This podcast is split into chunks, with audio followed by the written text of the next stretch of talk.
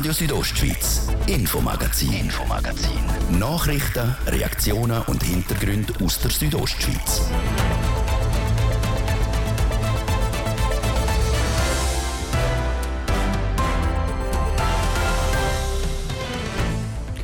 In Zitzers gibt es am Sonntag in einer Woche die zweite Runde, wo da heißt, wer wird der neue Gemeindepräsident? Alle drei Kandidaten vom ersten Wahlgang treten nochmal an. In vielen Schweizer Medien ist er der gefragteste Mann, wenn es um die Wall Street in New York geht. Jens Karte, der Börsenexperte, war zu Gast in Chur bei der Fachhochschule Graubünden.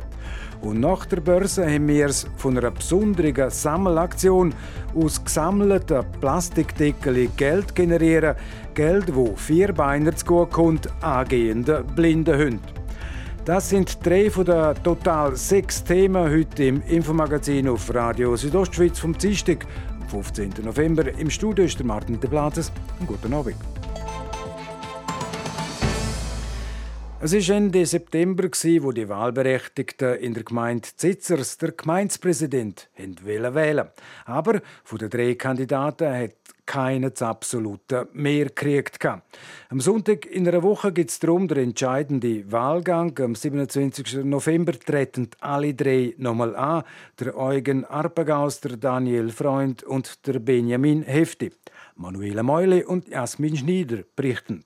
Politisch ist etwas los in Zitzers. Die Gemeinde ist auf der Suche nach einem neuen Gemeindepräsident. Beim ersten Wahlgang vor knapp zwei Monaten hat sich keiner von den drei Kandidaten durchsetzen am besten abgeschnitten hat der Eugen Arbagaus von der Mitte. Würde er gewählt werden, hätte er klare Ziele. Also erste Priorität ist glaube ich schon die anstehenden Sachen, die jetzt ein bisschen in Stocken geraten sind, wieder auf die Schiene bringen. Dazu zähle ich die Schule, wo jetzt gerade eine riesige Diskussion ist. Wir haben aber auch mittelfristige Geschichten. Wir müssen dringend an dem Umwegverkehr arbeiten. Wir müssen die Kantonsstraße sanieren.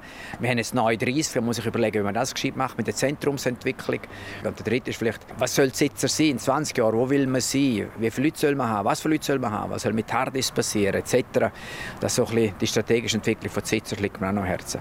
Eugen Arpagaus hat zwei Jahrzehnte das kantonale Amt für Wirtschaft und Tourismus geleitet. Seit 2021 ist er Geschäftsführer vom Technopark Graubünden in Langquart. Ich glaube, ich bringe einen sehr grossen Erfahrungsschatz mit, weil ich vom AWT her äh, viel mit Gemeinden zu tun habe. Ich weiß, was funktioniert und nicht funktionieren kann. Ich habe ein gutes Netzwerk, das hilft, Projekte voranzutreiben. Ich habe Führungserfahrung in der Industrie und in der öffentlichen Hand. Die öffentliche Hand funktioniert anders als die Privatwirtschaft. Anders sieht das beim zweiten Kandidat am Daniel Freund aus. Er hat weder Erfahrung in der Politik noch in der Verwaltung und gehört auch keiner Partei an. Als Nachteil sieht der Unternehmensberater das aber nicht. Gerade jetzt, wo klar ist, wie der Vorstand konstruiert ist, ist es doppelt wichtig, dass man jemand Parteiloses vorne hätte. Das garantiert eine ausgeglichene Gemeinspolitik, dass keine Partei übergewichtet. Ich politisiere sehr geradlinig und ich bin mit meinen Voten und Argumenten sehr greifbar. Entsprechend hat er auch klare Vorstellungen, was sich in Zitzers alles verändern soll. Am längsten Vorlauf braucht sicher die Schule, Neubau. Das muss man sauber aufgleisen, sauber analysieren, dann strukturieren und dann mit einem Wettbewerb das Ganze neu ausrollen und den Bedürfnissen, die jetzt anstehen, Rechnung tragen, weil das ist etwas für die nächsten 40 Jahre und da dürfen wir keinen Abstrich machen und dementsprechend ist das zu realisieren. Am schlechtesten abgeschnitten beim ersten Wahlgang hat der Benjamin Hefti. Und das, obwohl er unter den Kandidaten am meisten politische Erfahrung hat. Der Landwirt und SVP-Grossrat sieht seinen Vorteil in der Verbundenheit mit dem Dorf. Ich bin hier aufgewachsen. Ich habe Erfahrung neun Jahre im Gemeindevorstand, seit über vier Jahren im Grossrat. Also das politische Netzwerk ist gross, aber auch das soziale Netzwerk, durch das, dass man das Dorf kennt, im Verein tätig ist. Also so kleine Sachen, wo man immer dort Sitzes gemacht hat und da verbunden ist und da daheim ist. Das Amt sei für ihn eine Herzensangelegenheit. Darum hat er sich auch dazu entschieden, beim zweiten Wahlgang nochmal anzutreten. Für die Sitzes liegt mir besonders am Herzen das Miteinander. Und dort ist halt auch eine ganz große Voraussetzung zum Zuhören. Den Leuten zuhören, was haben sie für Sorgen, was haben sie für Ideen, wo wollen sie mitmachen. Wie zum Beispiel das Schulhaus äh, Sanierung, Neubau oder auch diverse Strassensanierungen, die man eigentlich machen dass man die gemeinsam kann vorantreiben, umsetzen und die Sitzer so weiterbringen. Für alle drei Kandidaten ist also klar, sie wollen anpacken und langfristig etwas verändern in der Gemeinde. Welcher von diesen drei das Rennen schlussendlich macht, zeigt sich dann am 27. November. Und das Resultat zu dieser Wahl in Zitzers gibt es dann auch am Wahlsonntag, am 27. November, hier bei uns auf RSO.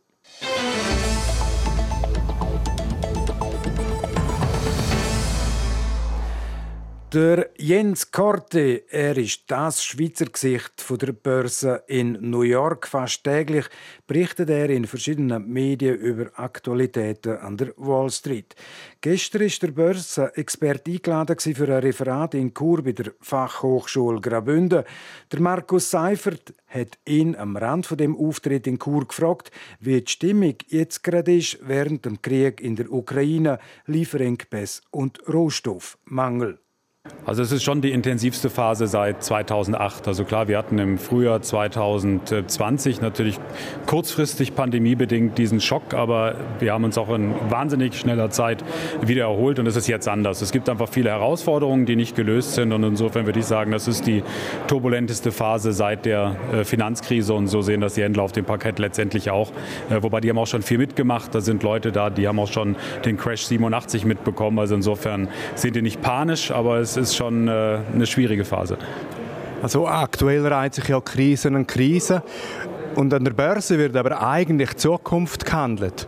Und die scheint ja nicht gerade rosig momentan. An der Börse es eben auch ein Auf und ein Ab. Es hat grosse Bewegungen. Es gibt zurzeit massive finanzpolitische Eingriffe der Notenbank. Eine Spaltung in der amerikanischen Gesellschaft. Soll man jetzt als kleiner Investor eigentlich an der Seitenlinie stehen oder soll man mutig zugreifen? Ja gut, ich meine, ich bin letztendlich kein Investmentbanker und kann keine klaren Investitionsempfehlungen geben. Ähm, aber eben, die Börse guckt nach vorne und da ist momentan die Hoffnung da, dass wir eben das Gröbste überstanden haben, was die Inflation anbelangt. Damit verbunden, dass dann eben auch die äh, National- und Notenbanken langsam etwas den Fuß vom Gas nehmen können. Und das wären tendenziell Faktoren, die für den Aktienmarkt ähm, sprechen. Wir haben jetzt die Midterm Elections hinter uns. Es ist zumindest mal für die Wall Street in der Historie eigentlich auch eine Phase gewesen, äh, wo die Aktien gut laufen. Also mit all dem im Hintergrund müsste man sagen, ähm, es gibt eine gewisse Möglichkeit, ähm, dass wir uns ähm, weiter nach oben jetzt orientieren, aber eben mit der Einschränkung, und das ist eine der großen Fragen, werden wir auf eine Schuldenkrise und vor allem werden wir auch auf, äh, kurzfristig gesehen auf eine globale größere Rezession zusteuern. Und von der Antwort wird abhängen, ob wir das Gröbste hinter uns haben oder nicht. Also ich persönlich, und das ist rein subjektiv, ich wäre erstmal noch etwas äh, zurückhaltend. Ich will erstmal wissen, kriegen wir eine Rezession oder nicht, bevor ich jetzt größere Investitionsentscheidungen treffen würde. Sie mit Ihrer langjährigen Erfahrung, Sie wissen eigentlich, wie die Börse funktioniert. Äh, trotzdem, Sie schaffen immer noch. Also ist der Traum vom großen Geld an der Börse, ist das nur ein Traum, wie die vielprisene Tellerwäscherkarriere, oder schaffen Sie einfach gerne? Ja, ich glaube, Sie würden sich wundern, wie wenig Aktien ich habe. ähm, aber vielleicht ist es auch teilweise mit, wie mit Architekten, die wohnen vielleicht auch nicht immer in den schönsten Häusern und vielleicht sind dann die Börsenkorrespondenten auch nicht die, äh, die die meisten Investitionen machen. Ich habe mit meiner Frau vor ein paar Jahren ein Haus zusammen gekauft, das ist ähm, über 100 Jahre alt. Das ist wie so eine Spardose, da geht relativ viel Geld rein, da bleibt gar nicht so viel Geld über, um damit zu investieren. Also insofern gehe ich davon aus, dass ich auch mindestens noch zehn Jahre weiter von der Börse berichte. Ja, im Finanzsektor, der Digitalisierung Digitalisierung Einzug gehalten. Wie hat sich eigentlich der Betrieb an der Wall Street äh, verändert? Sie sind schon lange dort und jetzt ist alles digitaler geworden. Es ist schon sehr anders. Ja, es ist komplett anders. Also als ich an der New Yorker Börse angefangen habe, waren da noch auf vier Handelsräume verteilt über 7000 Händler auf dem Parkett. Also jetzt mal rein ähm, physisch, aber auch ansonsten unten in der, an der Wall Street, also in dem Finanzdistrikt, da sind mittlerweile mehr chinesische Touristen als, als Banker, die da arbeiten. Also es hat sich sehr viel äh, verlagert, es hat sich sehr viel automatisiert. Der Aktienhandel läuft fast komplett ähm, eigentlich nur noch über, über Roboter vereinzelt gespro vereinfacht gesprochen, also über Algorithmen. Ähm, also eben auch den klassischen Handel gibt es in der Form nicht und, und eben in der Finanzindustrie ist extrem viel ähm, automatisiert worden. Da hat sich, äh, hat sich wahnsinnig viel verändert. Trauern Sie den alten Zeiten ein bisschen nach? Äh, Ja, ein bisschen, klar. Man so, so ein bisschen ähm, schwingt dann da schon die Nostalgie mit. Äh, das heißt doch nicht, dass ich das alles toll finde, was damals passiert ist, aber als Journalist will man ja auch Geschichten erzählen und ich bin ja eben kein Banker, ich bin kein Investor, ich bin Journalist und es war natürlich schon witzig, also als ich Ende der 90er Jahre nach äh, New York gekommen bin, wenn dann äh, ein paar Händler ein richtig gutes Geschäft gemacht haben, sind die nebenan in den äh, Autosalon gegangen, haben sich ein Cabrio gekauft und sind dann irgendwie mit Arm aus dem Fenster gelehnt, um die Börse rumgefahren, wir den Leuten gezeigt, wer das große Geld hier macht. Ist es jetzt etwas, was ich anstrebe? Nein. Ist es witzig, sowas zu sehen? eine witzige Geschichte. Ähm, ja, und das ist natürlich schon, schon ja, eine Welt, die es in der Form einfach nicht mehr gibt. Zum Schluss noch, Sie haben gerade angedeutet, es ist relativ viel automatisiert worden im ganzen Börsenhandel. Trotzdem, man hat das Gefühl, es braucht nur ein Fake News, es braucht ein Tweet vom Elon Musk beispielsweise, es bricht sofort Panik aus. Ähm, gewöhnt man sich an das oder ist das ganze Gebilde wirklich einfach extrem fragil? Ja, also ich meine, es mag mal sein, dass dann bei einzelnen Aktien oder mal kurz etwas passiert, aber letztendlich ähm, ist auch da die Börse relativ schnelllebig. Also so die große Panik bricht da nicht aus, wenn, wenn eine Meldung über, über den ähm, Ticker läuft. Aber was ich äh, schon grundsätzlich für ein Problem finde, ich habe gesagt, es wird immer mehr automatisiert und das heißt auch, dass es immer weniger einzelne Player gibt, die eigentlich das gesamte Geschäft beherrschen. Ähm, also da haben wir einen gewissen Trend zur Monopolisierung und das halte ich äh, für das gesamte Finanzkonstrukt für problematisch. Ist, ist noch so, wenn einen Schnupfen hat, dann hat die Schweizer, äh, hat, hat die Schweizer Grippe? Ja, es ist grundsätzlich immer noch so, die Wall Street ist der größte Kapitalmarkt auf der Welt und wenn etwas an der Wall Street passiert, dann hat das auch sofort äh, Konsequenzen auf die Schweiz. Also wenn der S&P 500 Index, der wichtigste amerikanische Börsenindikator fällt, dann werden Sie vergessen können, äh, dass der SMI eine wirklich gute Performance hat. Also ja, da gibt es nach wie vor große Auswirkungen und mal weg auch von den Finanzmärkten. Wenn man sich auch das realwirtschaftliche anguckt, im Moment exportiert die Schweiz mehr in die USA als zum Beispiel nach Deutschland. Also also auch da sieht man dann durchaus die Bedeutung, die Amerika jetzt auch mal losgelöst von den äh, Finanzmärkten letztendlich auch für die Schweiz hat. Das ist das Interview mit dem Börsenkorrespondent Jens Korte. Die Frage, die hat der Markus Seifert gestellt.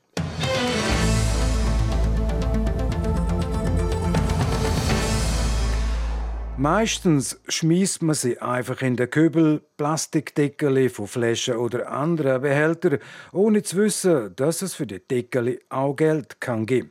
Da kommt jetzt die Sammelaktion Plastikdeckel für Vierbeiner ins Spiel. Für die gesammelten Deckel gibt es Geld, Geld, wo für die Ausbildung von blinden Hunden gebraucht wird. Eine Frau, die die Deckel eben nicht wegschmeißen tut, wo sie sammelt, ist die Burgi Steger aus Chur. Jessica Müller war bei ihr auf Besuch. Plastikdeckel sammeln statt wegwerfen und mit dem anderen helfen. Das ist das Prinzip hinter der Sammelaktion, die die Burgistäger aus Chur begeistert. Mit dem Verkauf von diesen Deckel wird nämlich dabei geholfen, die Ausbildung von blinden Hunden zu finanzieren. Doch die Idee kommt ursprünglich nicht von ihr, wie sie sagt. Ich habe das irgendwie im Fernsehen gesehen. Das ist der Martinus Arzt, hat das in die Schweiz gebracht. Das ist ein Holländer in Herisau und dort ist ja Blinde- und Sehbehindertenschule und dort gibt er Therapien. Und dann hat er gefunden, dann tun wir jetzt auch für die Ausbildung für Blinde, für Hunde machen. Sonst auf der Welt ist es immer Kinderheim, Kinderspitäler oder Rollstühle oder so. Sie sammelt schon seit bald drei Jahren und hat in dieser Zeit rund vier Tonnen zusammengekriegt. Bis sie eine Ausbildung von einem Hund finanzieren kann, muss sie aber noch ein bisschen weiter sammeln. Weil dafür braucht es ungefähr sechs Tonnen Plastikdeckel. Pro Kilo gesammelte Deckel kriege man von Recyclingfirmen gerade mal 30 Rappen.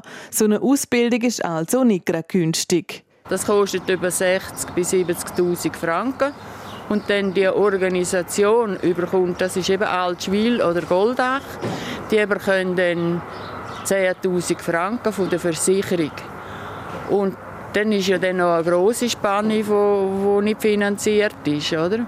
Und so sind sie froh, wenn wir da mithelfen. Gesammelt werden kann jeder drehbare Plastikdeckel, außer solche, die einen Aluaufsatz haben. Laut der Burgistäger ist das alles freiwillige Arbeit. Verdienen denken sie nichts dran.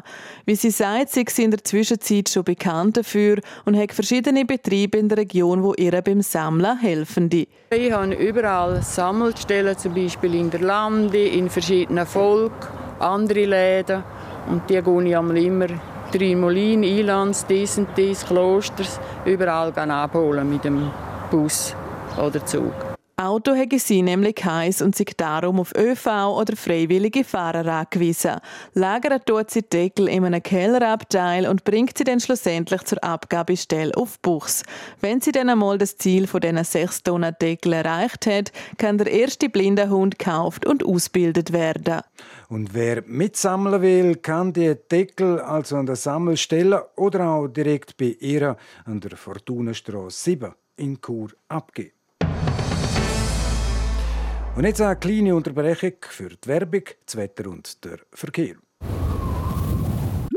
Hot Wings Tuesday bei Kentucky Fried Chicken. 16 Hot Wings für nur 9,90 Franken. Jeden Dienstag bis zum 13. Dezember. Jetzt bei KFC. Ihr hört das Radio für da ist eine Minute nach die halbe sechs. Das Wetter, präsentiert vom Mineralbad Bon Engadina in Schkuhl. Erholung pur in der traumhaften Unterengadiner Bergwelt. Mineralbad-schkuhl.ch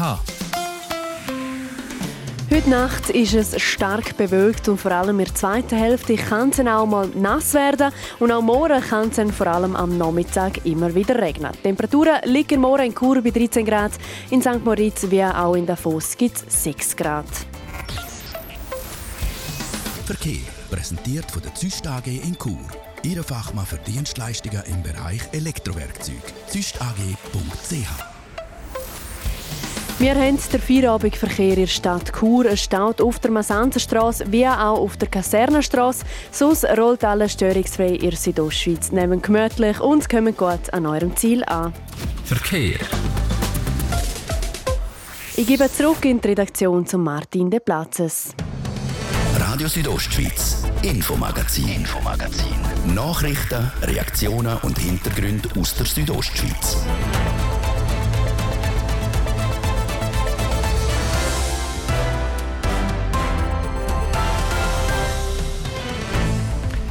Zwei Minuten über um halb sechs auf RSO jetzt die Themen. Das Bergdorf Brienz, es rutscht jedes Jahr ein Stück zu Tal Der Entwässerungsstollen hat den Rutsch verlangsamt. Immer am zweiten Sonntag im Dezember gibt es im öffentlichen Verkehr der Fahrplanwechsel mit einigen Änderungen in der Region Chur. Und heute Abend im Eispalast in Davos Achtelfinale der Champions Hockey League. Der Rekordmeister HC Davos gegen den Rekordmeister Tampere. Tampere. Das Dorf Brienz rutscht seit Jahren das Tal aktuell über einen Meter im Jahr. Die Situation ist heikel und nicht ganz ungefährlich, vor allem für die Leute, die in Brienz und Umgebung wohnen. Mit dem Entwässerungsstollen soll die Rutschung verlangsamt oder sogar verhindert werden. Das nicht ganz günstige Projekt nimmt jetzt immer mehr Formen an, es berichtet Jasmin Schneider. Um die Rutschung in Brienz zu verlangsamen oder im besten Fall gar zu stoppen, haben die Gemeinde Albula und der Kanton letztes Jahr angefangen, einen Sondierstollen zu bauen. Der Sondierstollen ist 635 Meter lang und soll den Druck im Rutschgebiet verringern. Schon länger ist bekannt, dass der Stollen noch verlängert werden soll, zu einem insgesamt 2,3 Kilometer langen Entwässerungsstollen, wie der Projektleiter der Josef Kurat vom Tiefbauamt erklärt. Das Ziel ist ja, dass man den ganzen Rutsch in der vollen Breite kann abdecken mit dem Stollen. Aus dem Stollen findet dann die Bauung statt, seitlich ins Gebirge und nach oben in die Rutschmasse, damit auf der ganzen Breite die Rutschung verlangsamt oder gar gestoppt werden kann. Die Verantwortlichen sagen jetzt das entsprechende Projekt für den Entwässerungsstollen am Ausarbeiten. Sofern das Projekt genehmigt und vergeben wird, sollte der Bau voraussichtlich Ende Oktober 2023 losgehen und ungefähr drei Jahre dauern. Wir treiben eine Art der Sondierstollen weiter treiben. Zuerst nach Norden mit einer Länge von 550 Metern. Dann biegen wir ab nach Westen und dann eine Art das Dorf Brienz umfahren. Und als dritten Arm der sogenannte Westarm mit einer Länge von nochmal 550 Metern. Das gibt eine totale gesamte Länge von 2,3 Kilometern. Dazu wird der Stollen so groß, dass sogar ein zweieinhalb Meter breiter Lastwagen durchfahren kann. Kostenpunkt von dem Vorhaben rund 40 Millionen Franken. Garantie, dass der Entwässerungsstollen dann auch effektiv die Rutschung stoppt, gibt es keine. Der Josef Kurat vom Tiefbauamt Graubünden ist aber überzeugt, dass die Chancen durchaus bestehen, die Situation in Brienz zu entschärfen. Also man sagt jetzt, die ersten Hinweise oder die ersten Anzeichen sind da, dass die Methode von dieser sogenannten tiefen Entwässerung unter dem Strich funktionieren kann. Klar erhoffen wir uns natürlich, was heißt äh, der ganze Rutsch stoppen. Wir wollen ja primär eigentlich verlangsamen. Und dass das funktionieren könnte, zeigt eben auch der bestehende Sondierstollen. Durch den hätte die Rutschung können verlangsamt werden Wenn wir früher im Dorf eine maximale Rutschgeschwindigkeit von 1,60 Meter pro Jahr hatten, sind wir jetzt im Dorf bei 1,30 Meter. Und im Westen wo wir ja den Stollen haben, sind wir maximal mit 3,30 Meter unterwegs gewesen. Dort sind wir jetzt momentan auf 1,50 Meter. Also wir haben die Rutschgeschwindigkeit durch den Sondierstollen, also wir erhoffen uns, dass die Wirkung aus dem Sondierstollen das ist, können wir mehr als die Hälfte reduzieren. Ob der Sondierstollen denn wirklich zu einem Entwässerungsstollen erweitert wird, darüber wird der Grosse Rat dann voraussichtlich in der Dezember-Session entscheiden. Ja, und wenn der Grosse Rat den 40 Millionen Franken für den Bau vom Entwässerungsstollen auch zustimmen tut, dann geht es wahrscheinlich im Jahr los mit dem Bau.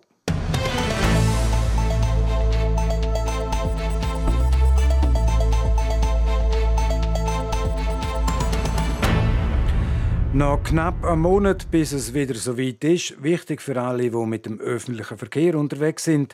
Am 11. Dezember steht der Fahrplanwechsel im ÖV an. Postauto, SBB, RHB und auch Kurbus. Und beim Stadtbus gibt es per 11. Dezember große Änderungen. Es berichtet Jessica Müller. Ob zur Arbeit, in die Schule oder auch einfach für einen Ausflug. Seit einem Haufen Jahren bringt der Kurerinnen und Kurer von A nach B, der Stadtbus von Chur. Doch die Gebiete entwickeln sich immer weiter und die Bedürfnisse der Fahrgäste verändern sich. Darum muss zwischendurch der Fahrplan entsprechend angepasst werden. Und das wird auch am 11. Dezember gemacht mit einem Fahrplanwechsel, sagt Roger Senti, der Leiter Betrieb Kurbus und Angebotsplanung. Die Linie 1, die bis jetzt vom Wiesental auf Rezüns gefahren ist, fährt neu nur noch vom Bahnhof bis Tamins Unterdorf. Dann haben wir das Wiesental, das mit einer neuen Linie 5 abdeckt wird. Dann haben wir die Linie 84, die Tamins Oberdorf mit dem Unterdorf verbindet und weiter geht Reichenau Bahnhof und ins Industriequartier. Und eine Linienast geht noch von Tamins Unterdorf auf Rezüns und wieder zurück. So grosse Veränderungen hätte es seit über 20 Jahren nicht mehr gegeben. Laut dem Roger Senti ist dieser Schritt jetzt nötig gewesen, dass damit die Anschlüsse der Fahrgäste weiterhin gewährleistet werden können. Weil auch die SBB und die Rätische Bahn haben den Fahrplan angepasst und bieten mehr Fahrten an.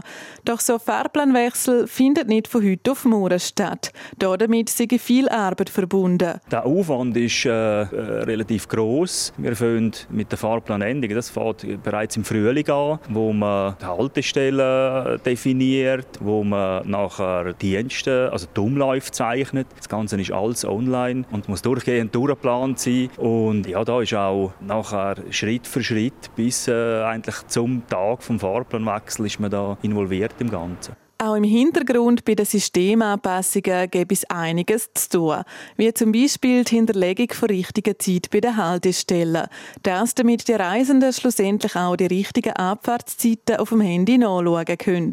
Weil heutzutage schauen die, die wenigsten noch auf einen Aushangfahrplan. Änderungen gibt es nicht nur für die Fahrgäste, sondern auch für die Mitarbeiter von Kurbus. Durch das, dass wir mehr Fahrzeit und vor allem auch mehr Pufferzeit, also mehr Wendezeit an den Endhaltestellen haben, ist der Fahrer nicht so unter Zeitdruck und weiß, wenn ich an der Endhaltestelle bin, habe ich eine gewisse Pufferzeit, wo ich wieder äh, ausgleichen kann. Und unter das ist er auch, sagen jetzt mal, nicht so unter Druck unterwegs. Laut dem Roger Senti sind das alles Änderungen, die sie Haufen Jahre daran geschafft haben. Darum ist auch die Vorfreude gross, dass die Umsetzung nicht mehr lang auf sich warten lässt.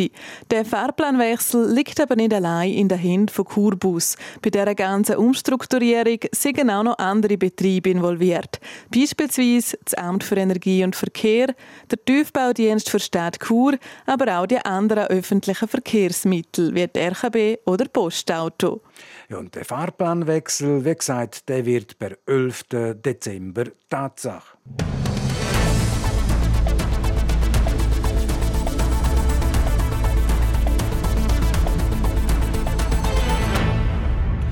Nach dem Einsatz der Schweizer Eishockey-Nationalmannschaft auf der Hockeytour in Skandinavien geht es heute nach eineinhalb Wochen wieder auf der Clubebene los. Der HC Davos spielt heute Abend im Achtelfinal der Champions Hockey League daheim gegen Tappara Tampere, am finnischen Rekordmeister. Wir haben bei den Vorbereitungen auf das Spiel in Davos können hineinschauen. Andrea Sabadi berichtet. Der HCD hat keine einfache Wochen hinter sich. Die Saison haben teilweise bei einem Spiel bis zu sieben Stammspieler gleichzeitig gefehlt. Jetzt nach zehn Tagen ohne Spiel ist der Großteil der HCD-Spieler aber wieder fit, motiviert und kampfbereit für das heutige Spiel, wie der Stürmer Enzo Corvi sagt. Wir haben sehr viele verletzte Spieler andere Spieler müssen einspringen und die haben das sehr gut gemacht und äh, ja, sind froh, ist die Pause gekommen, haben uns können erholen und jetzt sind natürlich auch wieder ein paar Spieler zurück und das hilft uns sicher auch. Helfen können jetzt also wieder die beiden Schweden Leon Bristedt und Dennis Rasmussen, sowie auch der Verteidiger Michael Fora. Eine wichtige Unterstützung für den anspruchsvollen Match gegen Tappara Tampere heute. Ich glaube, wir wissen alle, dass Tampere ein sehr gutes Team ist, sehr diszipliniert, defensiv sehr stark und äh, ja, schauen wir sie sicher noch besser an. Dass der HC Davos heute mit Tampere auf einen starken Gegner trifft, ist auch dem HCD-Verteidiger Sven Jung bewusst. Trotzdem ist das Ziel für das Spiel klar. Also wir wollen ja immer gewinnen und äh, wir wollen die Champions League möglichst weit kommen, weil das ein cooles Event ist, wo man mal gegen andere Mannschaften außerhalb der Schweiz kann spielen kann und mit denen ein bisschen competen. Ein Sieg ist auch das Ziel von Enzo Corvi. Für das haben Davoser auch eine gute Ausgangslage. Ich meine, wir sind daheim, sie sind, sie sind weit gereist daher, wir haben sicher einen Heimvorteil heute. Und äh, ja, das Ziel ist äh, gewinnen, so viel Goal wie möglich schiessen und dann äh, schauen wir weiter. So sind auch in dieser Saison Ziel klar definiert. Das Spiel heute Abend gewinnen und dann richtig Tampere. Am Dienstag in einer Woche trifft der HC Davos in der Champions Hockey League nämlich ein weiteres Mal auf Tampere, dann aber auswärts in Finnland. Und heute Abend sie Davos gegen Tampere. Tampere Böckiwurf in Davos ist um Viertel vor acht. Sport.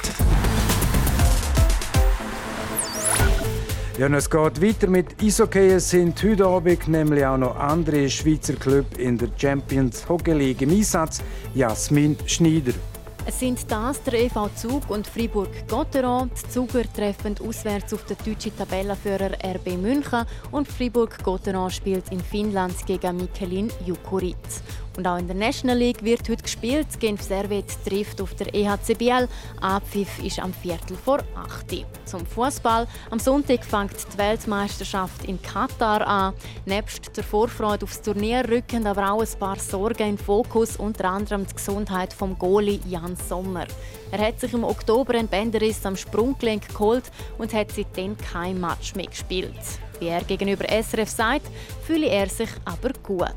Äh, viel Therapie gemacht, auch schon ein paar Trainingseinheiten jetzt können machen und ähm, ja, jetzt werden wir schauen, wie die nächsten zwei Tage, drei Tage laufen und dann bin ich äh, zuversichtlich, dass wir einen guten Fuß werden haben. In der letzten Nacht ist die Schweizer Nazi im Gastgeberland angekommen. Die Reise nach Doha sei reibungslos verlaufen und die Nazi-Stars konnten ihr Hotel beziehen. In dem bleiben sie dann auch bis zum Turnierende. Die einzige Ausnahme, Mora reisen Nazi-Spieler nach Abu Dhabi. Am Donnerstag bestreiten sie nämlich dort ein Testspiel gegen Ghana. Und zum Schluss noch eine Meldung aus dem Tennis. Der Novak Djokovic soll trotz seinem Einreiseverbot im Januar können an der Australian Open teilnehmen. Das berichten australische Medien. Wie es zum Beispiel im Guardian heißt, kriegt der 21-fache Grand Slam-Gewinner der Regierung ein Visum. Novak Djokovic hat das Land im letzten Januar müssen verlassen, noch bevor das Turnier überhaupt angefangen hat. Dazu ist er mit einem dreijährigen Einreiseverbot beleidigt worden. Der Grund? Der nicht gegen Corona geimpfte Spieler hat einen Rechtsstreit verloren. Auch die US Open in dem Jahr hat er verpasst, das weil er ungeimpft nicht in die USA hat einreisen Sport. Et voilà, in einer halben Minute ist es präzise Viertel vor sechs und damit ist es das Infomagazin auf RSO vom Dienstag, am 15. November. Das kann nachgelost werden im Internet auf südostschweiz.ch-radio oder auch als Podcast. Das nächste Infomagazin gibt es wieder morgen am Mittwoch, wie gewohnt, ab dem Viertel ab fünf natürlich noch hier auf RSO. Ein Mikrofon sagt für heute auf Wiederhören der Martin de Plazes. Einen guten Abend. Docken. Radio Südostschweiz, Infomagazin, Infomagazin. Nachrichten, Reaktionen und Hintergründe aus der Südostschweiz.